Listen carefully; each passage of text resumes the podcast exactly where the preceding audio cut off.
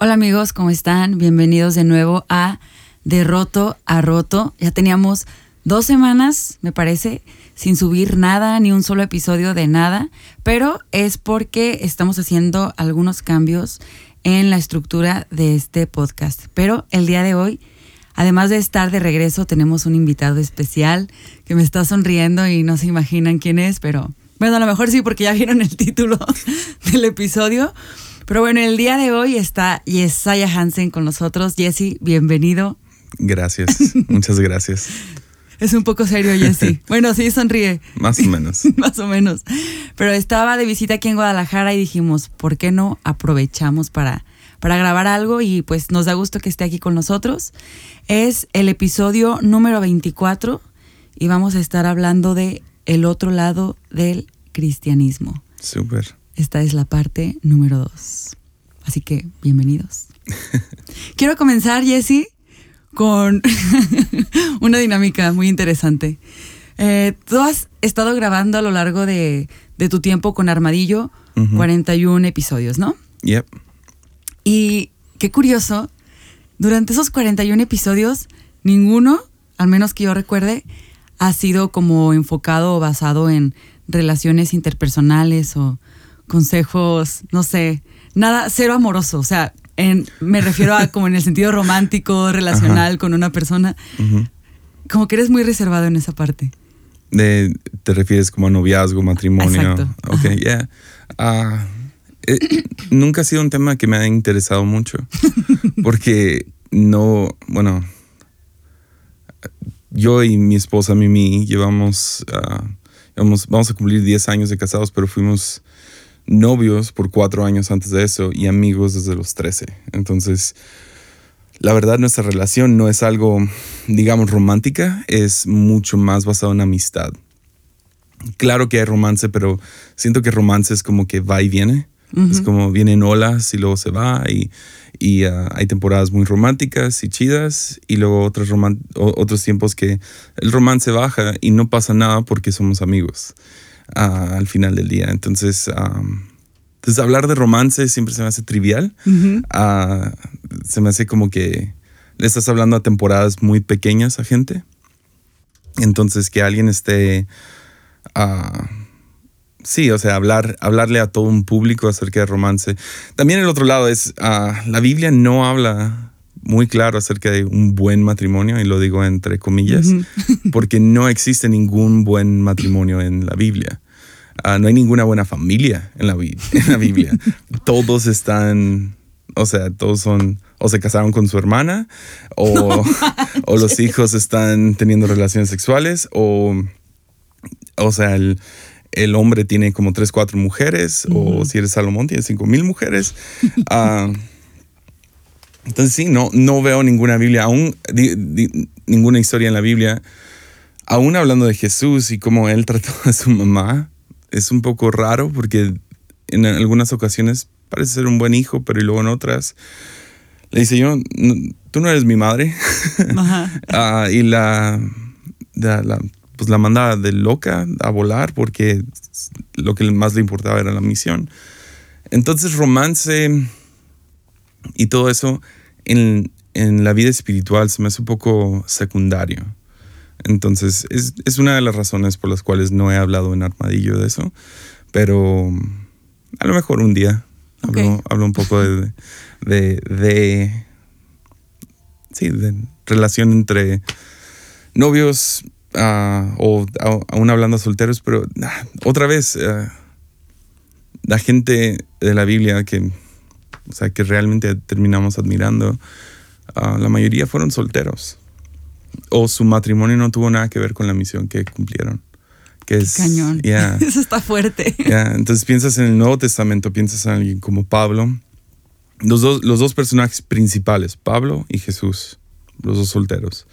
Vas al Antiguo Testamento, no me puedes nombrar a más de cinco que su esposa o su esposo tuvieran mucho que ver con, con su Sí, Siri nos, nos quiere platicar algo también. Pero no encuentras ni a cinco personas. Sí hay, hay casos, pues Abraham y Sara. Y, y sí ves ciertos romances, o sea, vemos Moisés y Séfora y, um, el enamoramiento de alguien como Jacob, pero hacia Raquel, pero no ves mucho de eso. No, no, como que es, secundario porque no, no sé cómo decirlo. ¿Cómo va? Ya, o sea, hay como que un elemento de, de amar al prójimo y a veces al amar a solo una persona o al tener una persona como prioridad, ah, roba el amar al prójimo. Ah, no sé si lo estoy diciendo de la mejor manera, pero Jesús mismo dice al ah, que no abandona a su familia y el que no... O sea, hay cosas así súper locas. Entonces, ¿por, qué no, ¿por qué no lo he hablado en Armadillo? personalmente no lo entiendo al 100. Más que nada. Y, y, con mi esposa no podría pedirme una mejor amiga y estoy enamorado de ella, pero al mismo tiempo es secundario. No nuestro matrimonio a la vida, pero el romance definitivamente es secundario a la misión.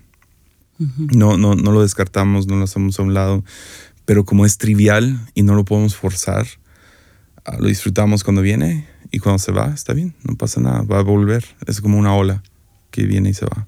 Excelente, súper. Quería, quería como que conocer un poquito más esta, esta parte de ti. Y justo dijiste que esta semana van a cumplir 10 años de casados. Ah, en, en, octubre. En octubre. Ah, bueno, todavía falta. Pero bueno, 10 años de casados. Entonces quería, sí, sí, súper rápido se tiene a la mente como 10 consejos prácticos para un matrimonio saludable. ok, ok, 10 es too much, ok. dije 10 años, 10 consejos, uno por año. Ah. O 5, los que quieras. Así los que se tengan a la mente, igual pueden ser como frases cortas, no tiene que ser algo muy largo. Oh, wow. Ah, no sé, amistad es lo que más se debe de cultivar. Ok.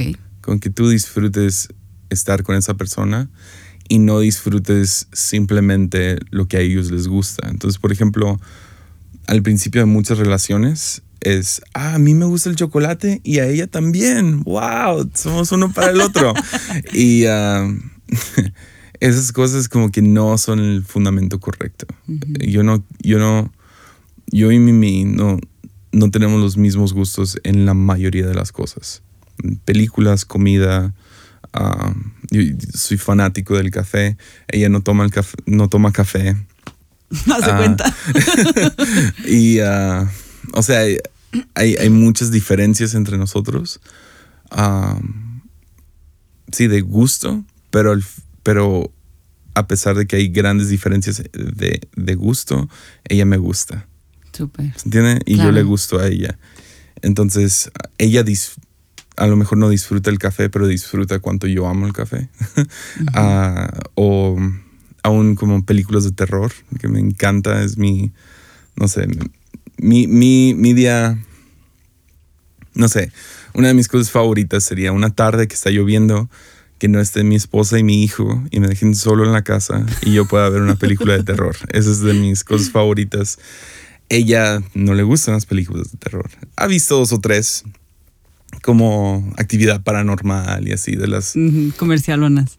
Sí, el, el, conjuro creo que ella vio, y, pero así de terror satánicos acá, demoníacos. sí, no. Entonces, pero ella, ella me deja hacerlo y disfruta que disfruta haberme asustado en la noche porque sí me asustan las películas. Entonces, entonces sí, uh, sería uno y, y crear memorias. Sería, sería perdón, te voy a quedar con, te voy a deber ocho. No hay problema, no hay problema, está súper bien. Pero crear memorias, tener... Ah, y memorias vienen usualmente de problemas. Meterse en problemas. Entonces, si pueden meterse en problemas, más chido. Porque va... Yo sí. conflicto, tensión, momentos difíciles, no hay para pagar la renta, cosas así. Va a haber resolución y ahorita es difícil, pero vas a voltear atrás y vas a decir, ah, de alguna manera u otra siempre Dios redime los momentos más difíciles para que sean una... si somos sabios, los podemos tomar y usar para... para ya, para crecer en amor y profundizar. Si todo siempre va bien, uh, ya, no. No, exacto. Claro, es, aburrido, aburrido. Sí, no sé si vieron el, el, bueno, en inglés se llama Cat in the Hat, ah, de, Dr. Seuss, ese famoso libro. Ah, se trata de un Perfectville y básicamente la, no sé, la, la ciudad perfecta y luego llega un gato y lo destruye todo. y la idea del libro de niños es que básicamente perfección es aburrida. De hecho, hasta me molesta cuando la gente dice que Dios es perfecto. Porque la Biblia no promete eso tanto. Sí hay como un, creo que hay un versículo que, que habla acerca de la perfección de Dios, pero la palabra no es perfección, es completo. Entonces Dios es más que ser perfecto, es completo. Y nos llama a nosotros a ser perfectos, pero no perfectos en que no, no hay error, no hay fracaso, sino que somos completos. Y más que nada la Biblia habla acerca de cómo Dios es bueno. Entonces bueno y perfecto no siempre son lo mismo. Perfecto es puede ser muy aburrido. Sí. una vida perfecta, un momento perfecto, un, Ah, yo, sé, yo sé a lo que nos referimos cuando decimos, ah, estuvo perfecto, pero usualmente usamos la palabra perfecto en vez de bueno. Bueno es, bueno, bueno tiene, no sé, ustedes como músicos me van a entender, no hay nada peor que una canción sobreproducida. Sí. Que el, que el autotune perfecto. Quieres, quieres escuchar lo humano. sí. La razón que alguien como John Mayer, que a lo mejor no todo el mundo ama a John Mayer, pero una de las razones que John Mayer es uno de los mejores guitarristas es porque, o sea, él toca tal cual esa canción. No, no hay como que, ah, ponle pausa, regrabemos, como es muy común hoy en día en música, que, que te están afinando todo y, el, o sea, se notan las imperfecciones en, en John Mayer y eso es lo que le da soul, le da, le da alma. Entonces, ya, un matrimonio perfecto, yo no lo quiero, yo quiero un matrimonio bueno. Y bueno a veces requiere problemas y fallas y... Caos. Caos. Caos. Esa es la palabra. sí, es difícil en el momento, pero volteas atrás y dices, ah, Dios pudo redimir eso, qué chido. Wow, qué, cañón. Ok, gracias. Eh, me gustó mucho esto que comentabas acerca de, la perfección y de que siempre estamos buscando como lo humano lo orgánico, lo, lo real, con lo que realmente puedo identificarme, porque creo que la mayoría de nosotros no se identifica con perfección o no se identifica con ser capaces de llegar a desarrollar un estándar tan alto como el que se nos demanda muchas veces en sociedad y en este caso pues en la iglesia. Entonces, para este episodio del otro lado del cristianismo, quiero voy a comenzar haciendo algunas algunos comentarios de personas que conozco que fueron parte de una iglesia, asistieron a una iglesia de chiquitos, adolescentes, y ahora que ya están en su vida adulta, que estamos, no sé, 25 a 30 años, ya no, ya su deseo no es ser parte de la iglesia, su deseo ya no es asistir. Y quiero como compartirte comentarios que ellos me dijeron de, ellos lo llamaron los conceptos torcidos de la iglesia. Okay. Así lo llamaron como comentarios que me dijeron. Y esos comentarios, ¿qué resultado o qué impacto tuvo en sus vidas y ya de ahí este, hacemos más la conversación. Va. Ok, uno de los comentarios que me hicieron es que nuestros deseos y culpas son todos malos. Dios nos va a castigar. Otro comentario fue, la gente que no pertenece a esta comunidad o a este círculo social de la iglesia es mala. Viven en pecado y están perdidos. El otro así fuerte fue, tu sexualidad es tan privada que no hablaremos acerca de ella.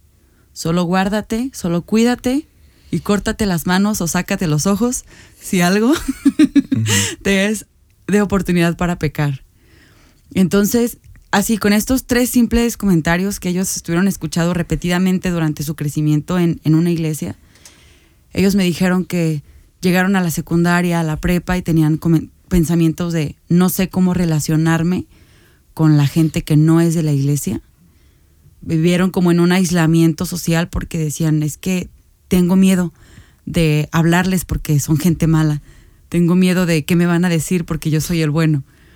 Eh, la falta de orientación sana sobre lo que me conviene y no me conviene me dejó vulnerable, a veces me, me dejó adicto y confundido. La culpa y el miedo casi me llevan a perder la vida. Estaba más perdido que cualquiera de afuera. no sabía nada sobre mi sexualidad o el por qué era importante cuidarla. Y cuando tuve la primera oportunidad, probé todo. Fui un inadaptado social que tenía miedo de relacionarse con las personas. Y estos chavos así hacían comentarios de haber llevado su vida como a, como a cierto extremo, a cierto límite, por decir, como que vivieron en, su burbujita, ¿no? Su cuevita de la iglesia y esto es lo que está bien, los de aquí somos los buenos, los de allá son los malos. Y cuando perdieron el miedo de relacionarse con los de afuera, una vez que ese miedo se cayó, dijeron, pues no está tan mal probar esto, no está tan mal dar el paso a aquella otra cosa. Y entonces ya no hubo como un punto intermedio o un punto sano o una verdadera identidad de, de quién soy y por qué si hago una cosa o no hago la otra. Entonces, bueno, estos fueron como algunos de, de los comentarios que, que, ellos me compartieron. Y yo quería como hablar de esta parte del otro lado del cristianismo. Me ha llamado mucho la atención que en tu episodio antepasado, eh, el de Solo una piedra, eh, has estado comentando a partir de ahí que te, has, que te has hecho religioso y que te está gustando. Y me llama mucho la atención y creo que es un concepto bastante bueno el decir, sí, me estoy haciendo religioso, pero ¿qué es realmente ser religioso, no? Porque tenemos un, una idea ahorita de qué es ser religioso y qué es la religión y creemos que es justo todo esto que te compartía, ¿no? Que es como poner estas reglas o ser legalista hasta cierto punto, cierto extremo de como de aislarte de algo, cuando en realidad, si nos vamos como a la definición textual de qué es ser religioso, es según Wikipedia, ser religioso es eh, vivir de acuerdo a las creencias de una, de una religión que, profesas, o sea, pero vivir de acuerdo a ello. De hecho, a ver, déjame ver si por aquí tengo. Sí, que profesa una religión, practica sus preceptos, vive y actúa de acuerdo con ella. Y la verdad, si somos sinceros, en realidad ni siquiera somos tan religiosos. O sea, ni siquiera nos apegamos tanto a lo que creemos. ¿No? Pues uh, para regresar a, lo de los comentarios de gente lastimada dentro de la iglesia, creo que cristianos también tenemos, ah, caemos en la... Bueno, déjalo digo así. Yo me rehuso a creer que... Ah, no, esa no es la manera. es, está este cliché, ¿no? Que ah, la iglesia se convierte en un club social. Y estoy de acuerdo, sí se convierte en un club social, pero como cristianos, por alguna razón, empezamos a pensar que solo la iglesia es un club social. Entonces me rehuso a creer que, que ah, me encontré dentro de este club social, que a lo mejor adopté en parte de mis padres o heredé o lo que sea, o empecé a ir porque había amigos y y luego se me abrieron los ojos, maduré o lo que sea, y luego me di cuenta, ah, es un, o sea, es un club social, es nosotros contra ellos. Pero lo ridículo es pensar que solo la iglesia y afuera no hay nada, todo es perfecto afuera. Eso no es cierto. Ve a cualquier prepa y ve las sillas, ve, ve las mesas, ve, ve los grupos en el patio y cómo se juntan. Ahora, a lo mejor son un poco más claros y no están prometiendo no ser un club social, pero son clubes sociales.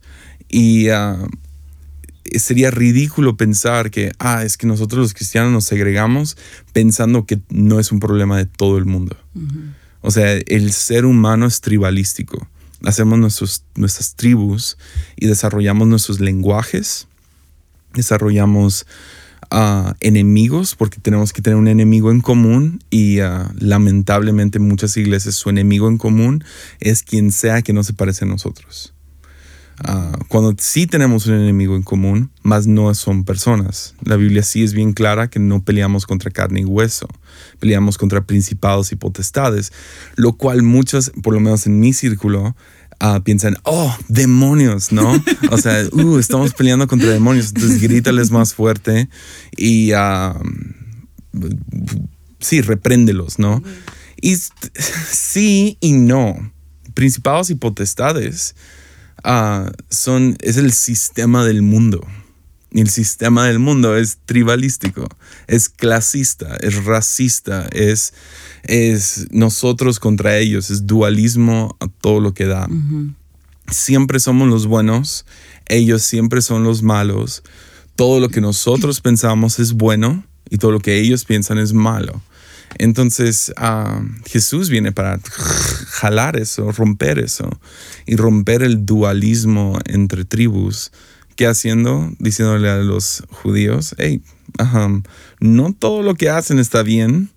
Ah, va con los fariseos y los reprende, que son los líderes de los judíos. Y luego va y se sienta con aquellos que ellos llaman, o sea, el rival más fuerte de los judíos no eran los romanos, porque los romanos no eran rivales, estaban oprimiéndolos. E intentaron, a Judas Macabeo, la famosa historia de cómo intentaron crear una revolución en contra de Roma y crucificaron a dos mil personas en un solo día. Imagínate eso. En aquellos días, ¿cuánta gente había? O sea, sería, sería el equivalente a la mitad de tu, de tu ciudad, ¿no? masacre. O sea, horrible. Entonces, Roma no es su rival, su rival son samaritanos. Se parecen a ellos, tienen varias creencias muy similares, tienen su propia montaña, tienen sus propias costumbres, pero los samaritanos, si nos vamos 500 años atrás, ah, son el pueblo que se mezcló con los, los, de los sirios o lo que sea. Y, ah, perdón, mi memoria no está muy bien, pero se mezclan, entonces no son, no son puros. Entonces, ¿qué es? Nosotros contra ellos. ¿Qué hace Jesús? Va con samaritanos.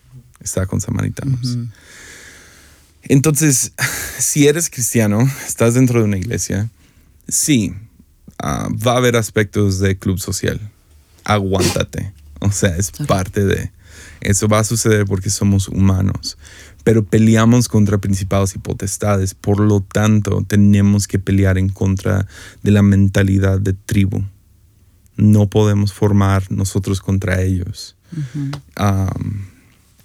Entonces, ah, eh, lamentablemente hay muchos líderes que, todo lo que predican es propaganda cristiana, es, la, retórica, es el, es el, nomás están confirmando lo que ya creen. Es la razón que puedes ir a alguna iglesia y si gritan mucho amén, que significa estoy de acuerdo, no se me hace una buena prédica. Si hay muchos amén, ¿me entiendes? Porque nomás estamos reforzando lo que gente ya cree en vez de estarlos confrontando. Y entonces sería, sería, sería muy lamentable creer, ah, es solo la iglesia y luego brincas al mundo, o entre comillas el mundo, no me gusta mucho ese. pero, pero pues bueno, te brincas al resto del mundo, a las demás tribus y luego piensas, oh, y, ya maduraste, creciste en algunos pensamientos, puedes, tus ojos fueron abiertos a lo tribalístico de la iglesia, pero es igual de ingenuo entrar al mundo pensando, Ah, acá no hay tribus.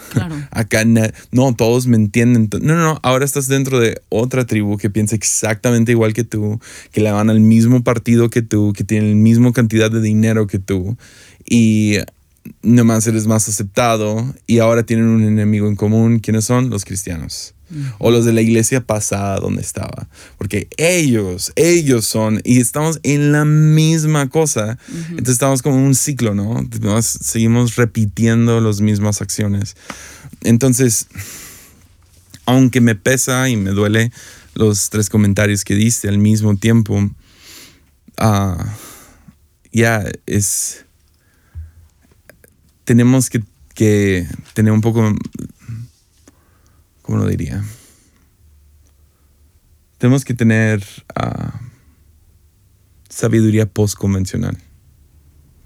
Entonces, ah, que, me gusta apodarlo sabiduría punk, que es ah, la sabiduría convencional es lo que todos creen. Es lo que. Entonces, por ejemplo, hay ciertas creencias que, que digamos aquí, digamos, cinturones de seguridad, ¿no? De un carro. todos, todos sabemos por qué se deben de usar, ¿no? O sea, te los pones para si chocas, que no salgas volando. ¿verdad? Así todos entendemos esto. Esto no fue cierto hace 70 años, cuando recién había carros y, ah, o, sea, vámonos, 30 años atrás. Yo nunca me acuerdo de niño usando cinturón, no había sillita de niño. Pero la sociedad creció, se nos abrieron los ojos, nos dimos cuenta, oh, ah, necesitamos cinturón. ¿Y qué pasó en los últimos 30 años?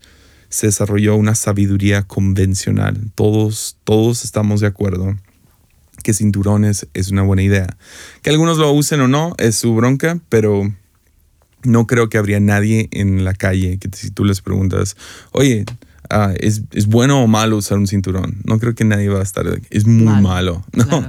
O sea, todos entendemos que es bueno, pero luego ah, lo que sucede es que aprendes a hacer ciertas cosas y luego te das cuenta.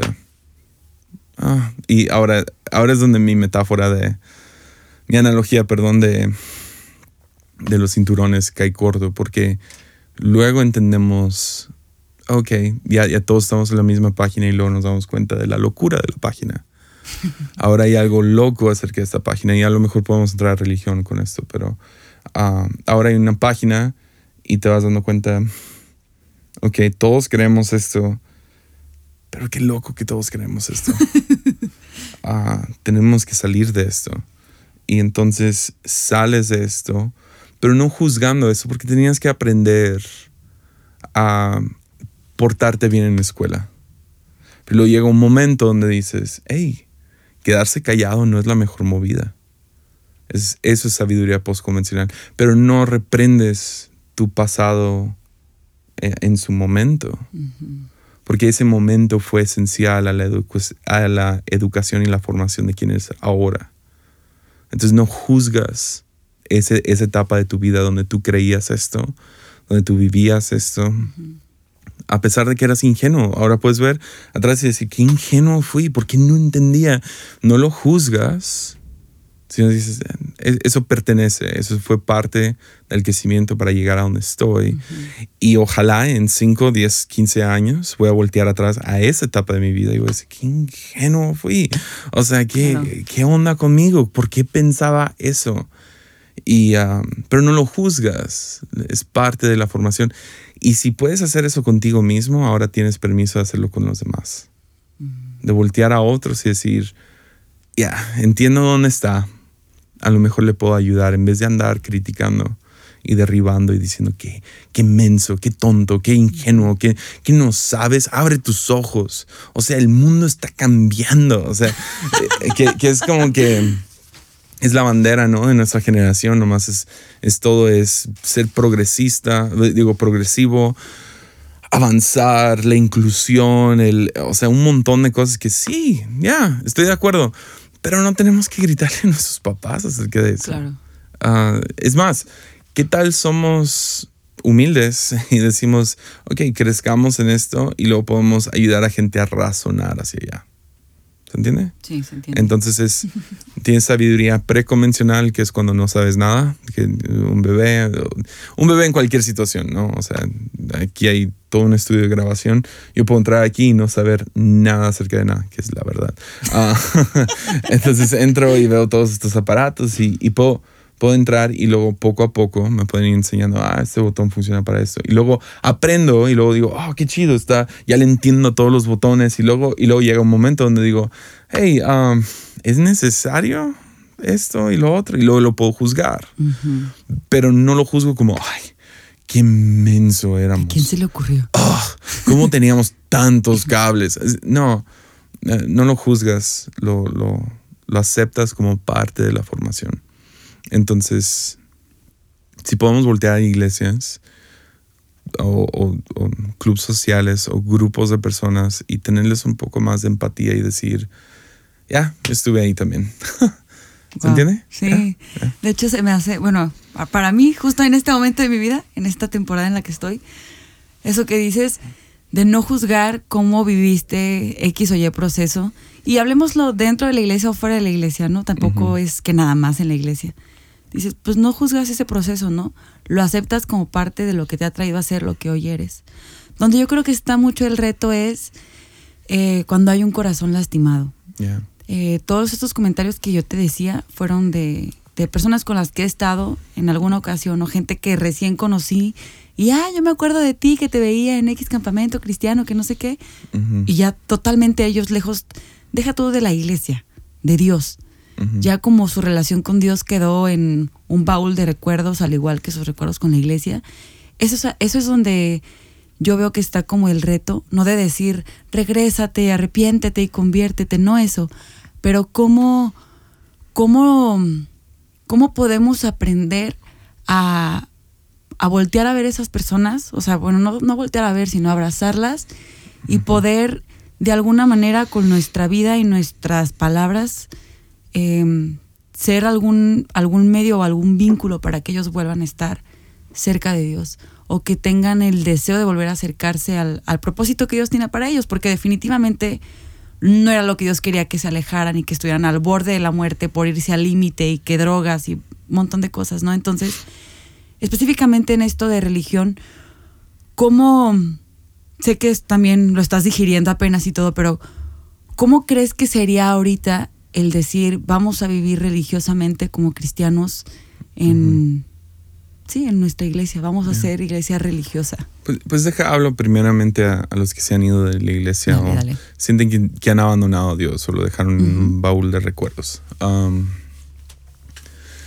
Después de la resurrección de Jesús, Jesús visita a diferentes personas que se encuentran decepcionadas. Es la mejor palabra, decepcionadas. Creían que Jesús los iba a liberar de la opresión de los romanos y el nuevo Mesías era, iba a levantar espada y íbamos a conquistar a todo el mundo.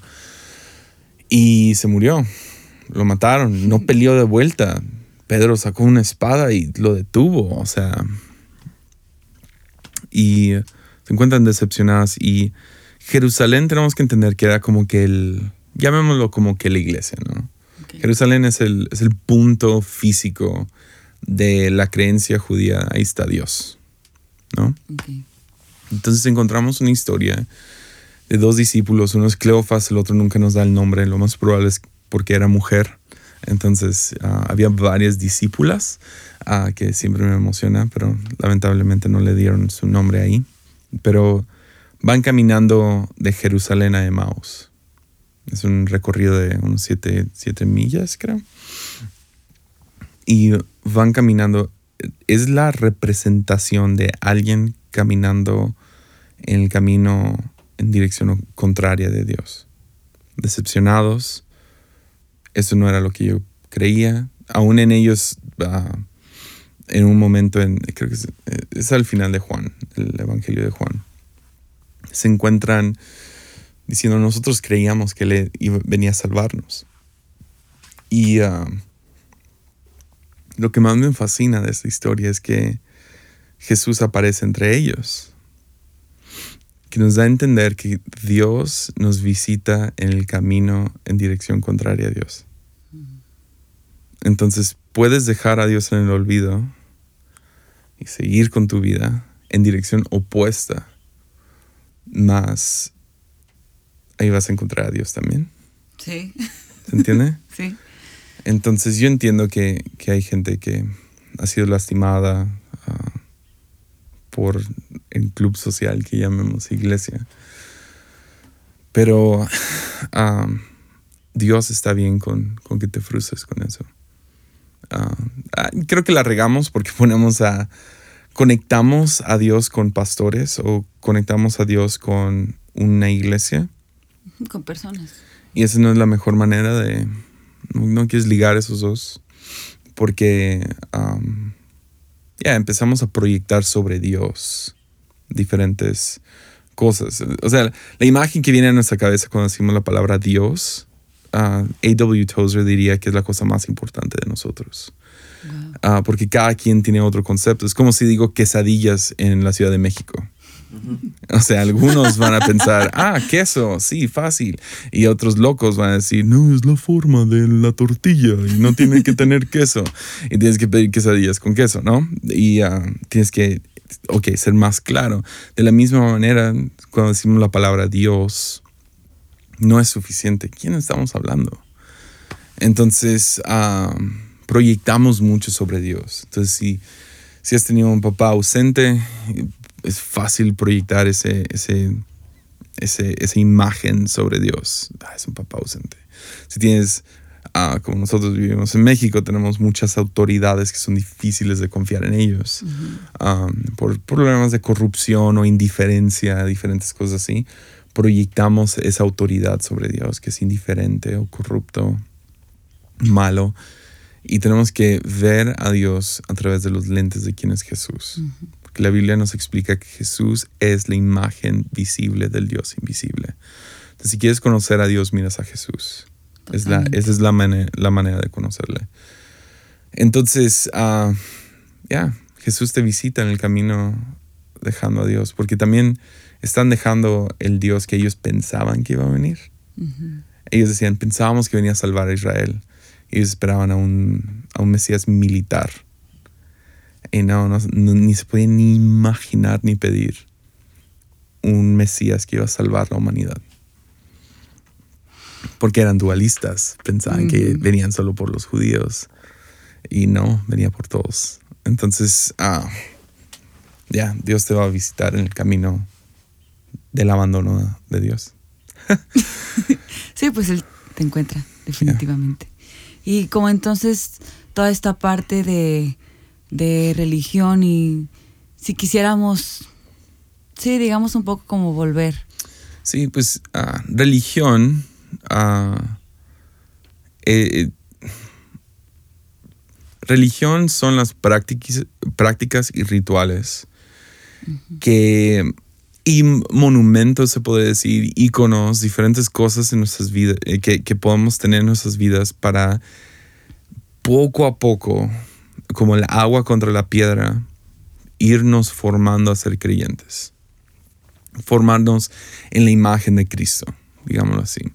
Entonces Jesús nos deja algunos, ah, la Biblia nos da otros. Entonces Jesús nos dice, tomen este pan, tomen este vino en memoria de mí.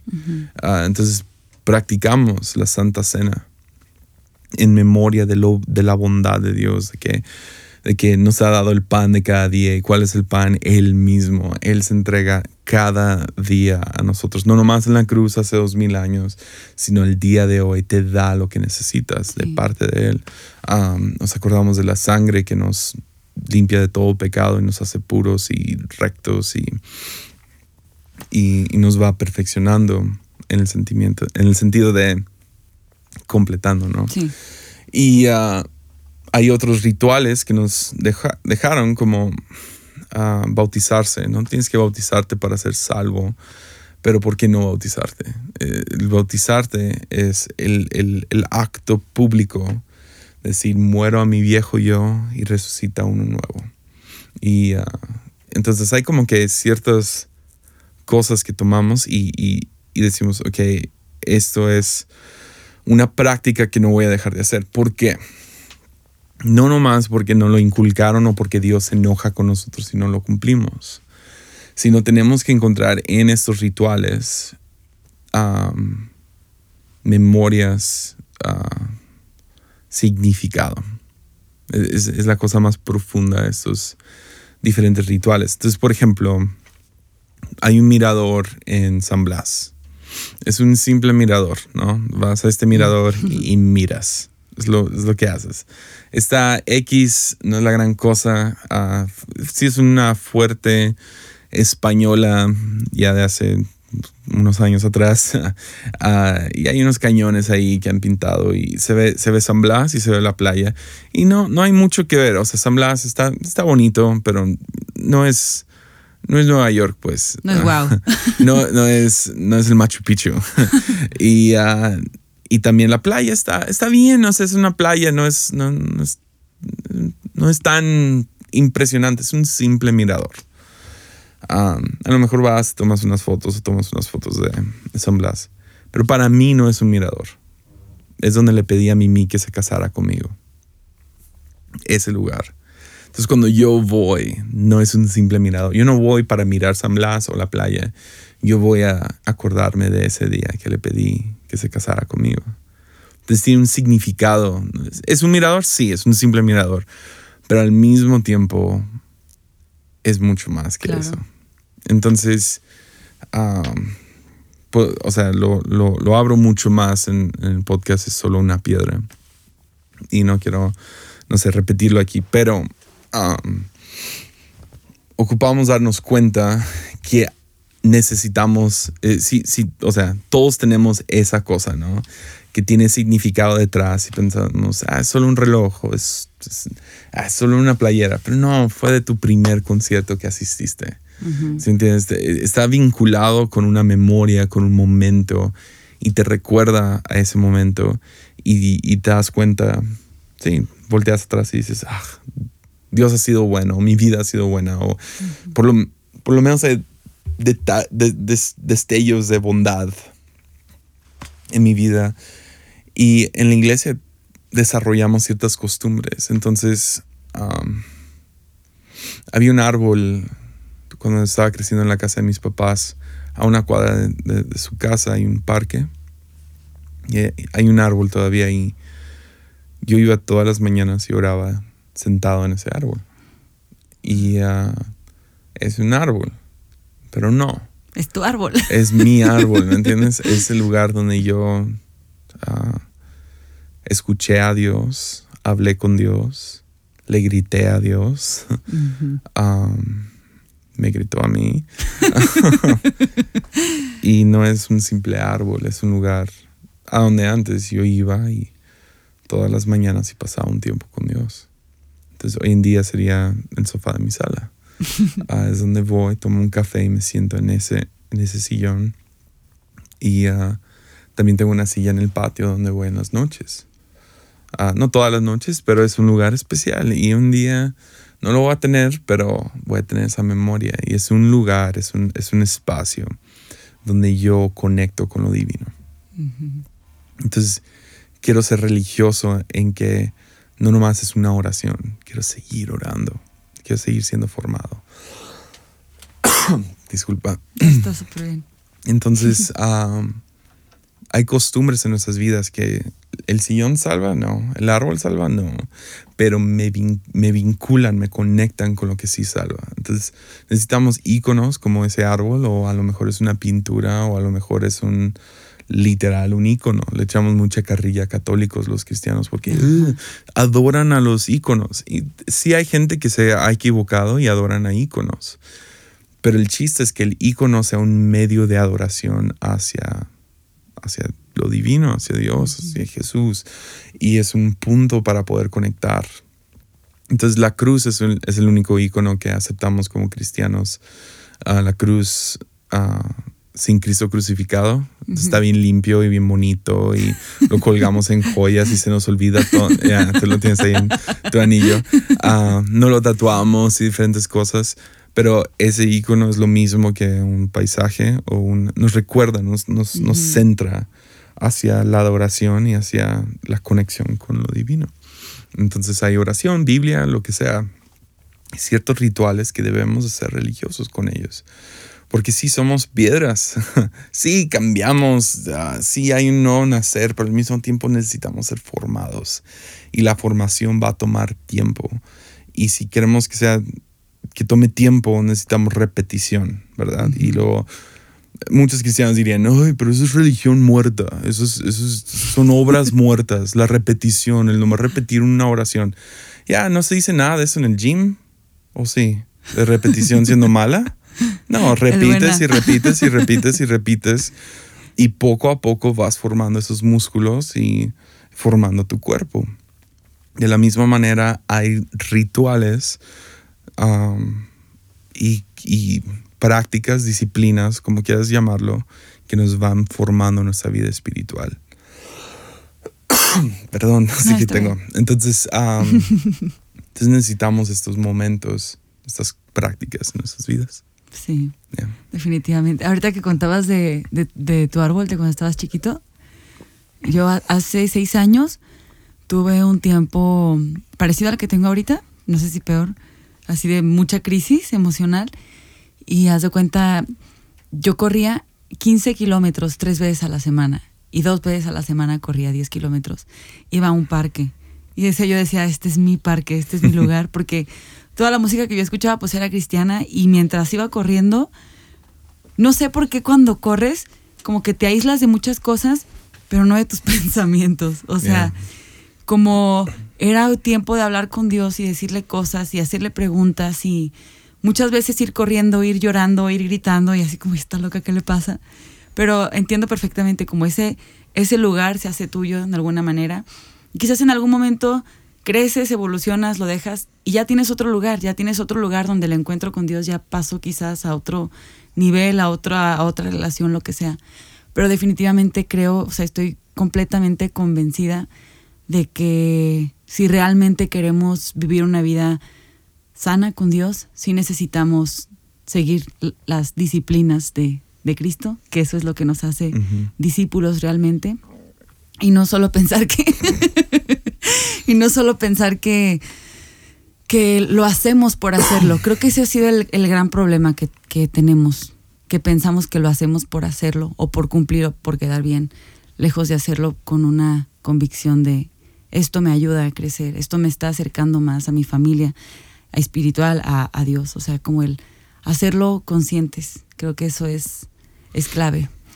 Y mm, un poco ya como para, para cerrar este, este episodio, porque ya nos, nos, fuimos largo y tendido. Ahí, este que nos esté escuchando, pues lo va a tener que escuchar como en 10 partes. Ah, no, pero. Ah, este es un promedio de un podcast de armadillo. No, no, está bien. A mí no me molesta que dure mucho, la verdad. Em, ay, se me fue la idea un poco. Ya. Pues, ¿cuánto tiempo llevas sirviendo en iglesia, Jessy? Toda la, o sea, tus papás son misioneros, lo sé. Pero tú diciendo conscientemente y queriendo, ¿como cuántos años podrías decir que llevas sirviendo en la iglesia? Ah. ¿Con las intenciones correctas? con las intenciones correctas. Ah, sería a los 17 empecé, entonces ya 13 años. Muy bien. Yo tengo 11 también y con las convicciones correctas según yo con buenos motivos. Eh, te cuento así súper rápido, yo no crecí en una familia cristiana ni nada. Eh, toda mi familia pues es católica, fui católica, yo hice bautizo, comunión, confirmación católico hasta los, a los 10 años dije, ya no, porque conocí cristianismo, lo que sea. Entonces, a partir de los 16, ya comencé como formalmente y con una convicción firme de quiero servir. Y estas, ya sabes, eh, jóvenes, alabanza, que es como que en lo que siempre empezamos, ¿no? Ahorita tengo 27 años y te puedo decir que han sido 11 años de estar cada fin de semana e incluso entre semana en, en la iglesia, involucrada en actividades de la iglesia, ministerio, lo que sea incluso al momento de elegir un trabajo, decir, ay, ¿cómo este trabajo va a interferir con mi agenda para la iglesia? ¿Cómo va a interferir si tengo que trabajar los domingos, si tengo que trabajar los sábados? No, no quiero eso. A lo que voy con todo este contexto es, ¿te ha pasado que te desanimas de decir, ay, ya, este, no, no quiero saber nada de estar comprometido, no de Dios, pero no quiero saber de estar involucrado en un ministerio al 100%, quiero como, voy a estar viniendo los domingos, sí, voy a seguir mi relación con Dios, pero no voy a estar a cargo, no voy a estar al frente o no voy a estar apoyando. ¿Te ha pasado que pienses eso? Ya, ah, sí, se, vuelve, a veces se vuelve monótono, se vuelve aburrido. Ese ha sido por lo menos mi caso, ah, más que ser anim, más que ser lastimado o algo así sería más el, lo monótono de hacer el mismo trabajo. Ah, creo que les decía hace rato que primero estuve en música un rato y luego empecé a hacer música. Digo, de, música me fui a, hacer videos y ahora estoy, he dejado videos a un lado. No, no, no sé, me, aburrió, como que se fue la gracia. Entonces usualmente hay, hay como que me llegan momentos Ah, ansiedad no es la palabra, pero definitivamente está conectada. Es como que me enfado, me enfado. Estoy, desesperado por dejar de hacer este trabajo. Y me he dado cuenta que hay dos cosas funcionando en, ese momento. Cuando te sientes inquieto, sería esa es la palabra. Cuando te sientes inquieto, tienes que cambiar una de dos cosas. Entonces, las dos cosas son forma o espíritu. Entonces a veces cuando te sientes inquieto, digamos, sirviendo o en cualquier cosa en la vida, te sientes inquieto, o sea, que ya, no sé, se volvió monótono, me lastimaron, no, puedo, no puedo pensar en hacer este trabajo otra vez, ya me enfadó. puedes cambiar la forma, entonces a veces es, tengo que dejar de hacer esto, tengo que mudarme, tengo que, sí, decirle adiós a esto. O sea, es, es meter estos números otra vez a la computadora, no tengo que dejar de hacerlo. O tienes que cambiar el espíritu. Y el espíritu es, tengo que cambiar mi actitud. Porque hay gente que moriría por este trabajo. Morirían por los beneficios que da, aún la, la, el horario que da o el, la oportunidad. Entonces, como les digo, estaba haciendo música y llegó el punto donde fue, no, no puedo hacer lo que realmente siento que Dios me está llamando a, a enfocarme mientras estoy haciendo música. Entonces, el llamado fue, o sea, digo llamado entre comillas, ¿no? Eh, el, la voz interior, lo que sea, como quieras llamarlo, fue, fue, dile adiós a eso. O sea, tienes que cambiar la forma. Había una inquietud, ok, la cosa se está moviendo hacia, hacia el oeste, tengo que ir hacia el oeste, ¿sí me entiendes? Y tengo que reubicar mi, mi forma, cómo hago las cosas. Con predicación me ha tocado. Predicación, ha habido veces, creo que fue hace unos, unos domingos atrás, me tocaba predicar y tenía que preparar la predicación y, y para los que predican semanalmente saben que el encontrar algo de qué hablar constantemente así es, es cansado. Claro. y ahí es donde, ok, no voy a dejar de predicar, más tengo que cambiar mi actitud, mi espíritu acerca de esto. Entonces, hay, hay temporadas donde tienes que cambiar lo que estás haciendo, la forma, el, el acto mismo, y en otras ocasiones es cambiar el espíritu. Entonces, todo esto yo uso, escucho al Espíritu Santo. Yo, uso. Uso el Espíritu Lo uso. No, lo, lo escucho. Escucho al Espíritu Santo y, ok, esta inquietud. Entonces, con video me costó porque estaba trabajando con las, o sea, bandas más populares en, el mundo cristiano y no ganaba dinero. Nunca. Cobré solo una vez por un video porque no era con el artista, era con, con Paramount y necesitaban hacer un mm. contrato. Entonces hablé con el artista y dije, ¿qué tal algo así? Dijo, eh, lo que quieras, pues Paramount va a, va, a pagar. Entonces les dije, ah, pues tanto. Pero nunca cobré por un video. Ya, o sea, era, algunos me daban ofrendas, otros me daban abrazos. Um, pero. ¿Por qué? ¿Por qué así? no, eh, porque te abre puertas bien grandes. Entonces hay gente que.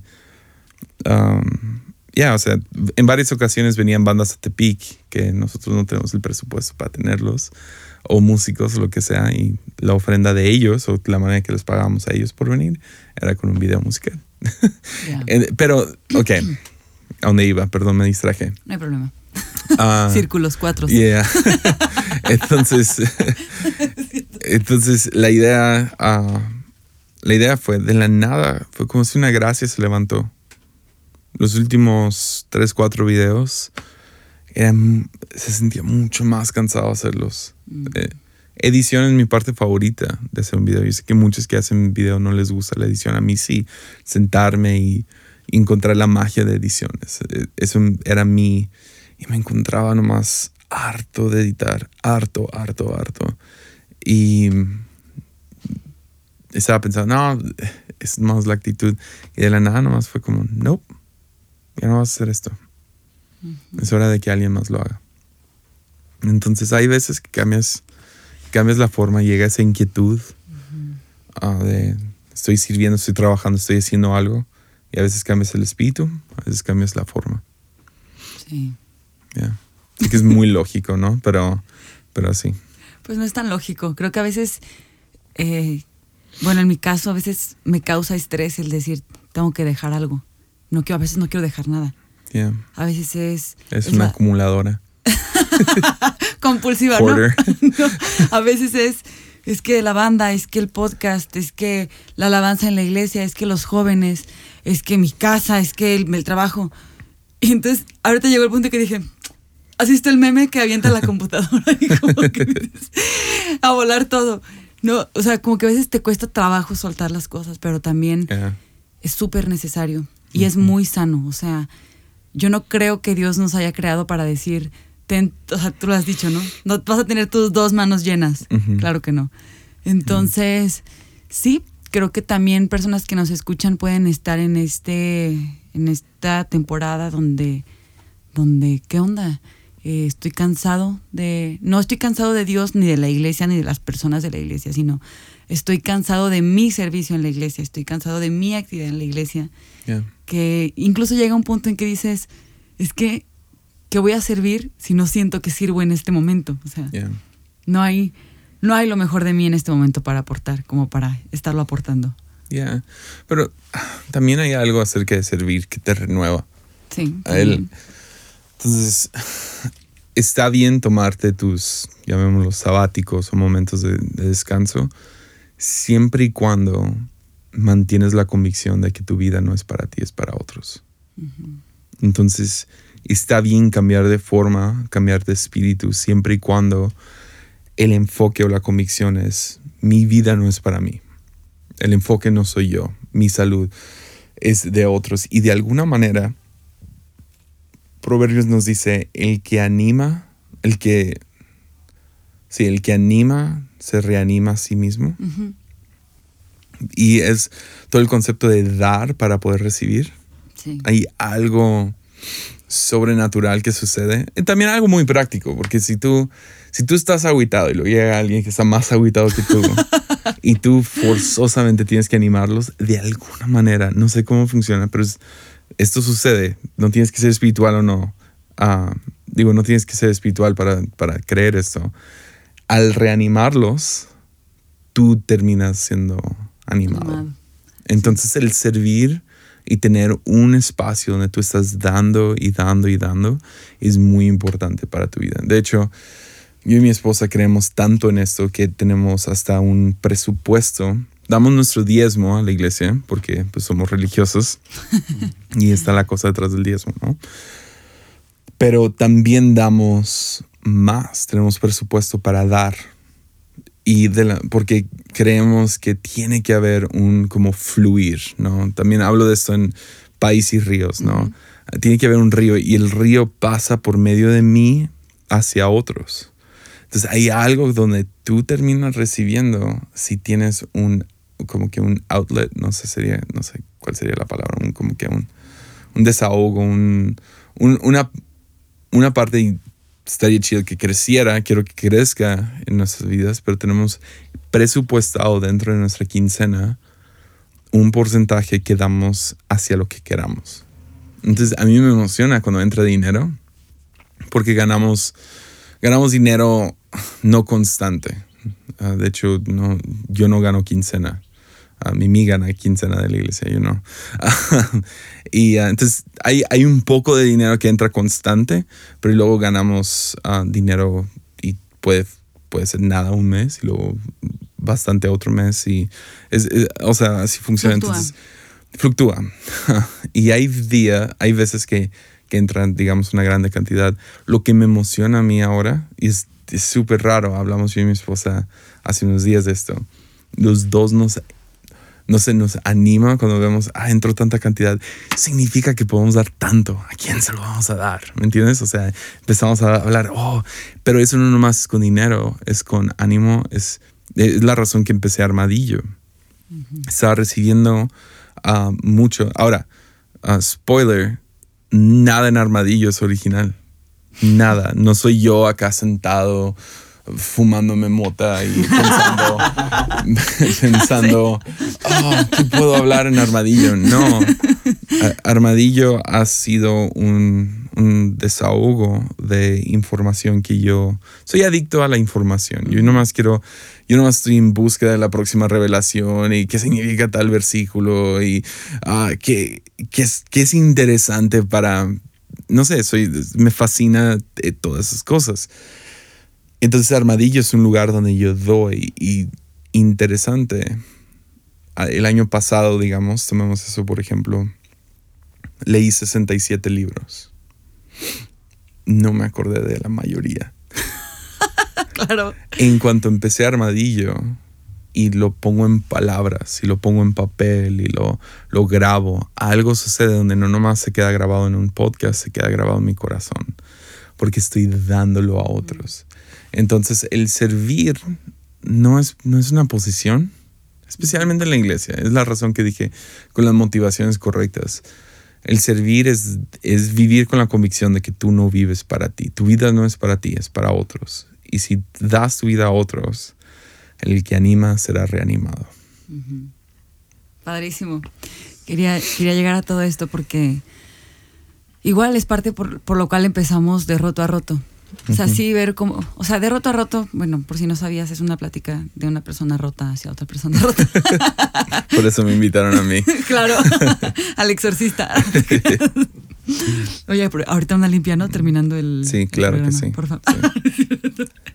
Entonces, algo que sí nos hemos dado cuenta eh, en este proyecto es que cuando tú estás hablando de Dios, en realidad es Dios hablándote a ti. O sea, mientras tú estás compartiendo algo acerca de Dios, diciendo verdades, es como Dios recordándote quién es Él para ti. Entonces, sí, padrísimo. Pues de mi, de mi parte es todo, Jesse. Eh, mm. Estuvo muy interesante tener como esta conversación. Sé que hubo como varios matices, varias cosas que hablamos, pero muchas gracias. Eh, estuve, eh, todos estos minutos estuve súper atenta, muy interesada. Dije, wow, realmente sé que Dios habla a través de ti, eso es indiscutible. Gracias por no nada más darte el tiempo para venir hasta acá, sino pues por todo el trabajo que haces. Yo sé que no lo haces para nosotros, sé que lo haces porque quieres servir y hemos aprendido mucho de ti. Eres, creo que, de las personas ahorita que más, por así decirlo, pues sí, como que más influencia tienen en México en, en el ámbito cristiano pero también creo que eres una persona a la cual es fácil acercarse. O sea, creo que es cualquier persona que no esté relacionada con, con iglesia o con Dios podría acercarse a ti y podría recibir mucha, mucha sabiduría y una plática muy interesante. Entonces, pues, no dejes tampoco tú de lado tu, tu podcast, sueños que a lo mejor de repente se quedan ahí, quién sabe en dónde. Em, sigue adelante, sigue adelante con lo que sea que Dios te esté llamando a hacer. Y de verdad, muchísimas gracias. Espero que no sea la, la última vez que, esté, que estemos juntos, no nada más en este espacio, sino en, en cualquier otro, y seguir aprendiendo de ti. No, no, qué chido, qué chido conocerles. Ah, me, son, son, ya, tienen un, muy, un proyecto muy bueno aquí en Derrota Roto, Hechos Nuevos, todo lo que hacen. Y uh, es, fue, un, fue un honor poder participar en esto y uh, espero poder apoyarles en el futuro de otras maneras. Entonces, uh, sí, y todos los que escuchan, están escuchando el, el, podcast que se escucha mejor de todos los podcasts. estoy tratando de eruptar acá muy lejos y todavía lo capta. Ya, ok. Entonces, pero no, muy chido estar con ustedes y uh, mucho gusto conocerles ya en persona. Muchas gracias. Y pues bueno, ánimo. ánimo.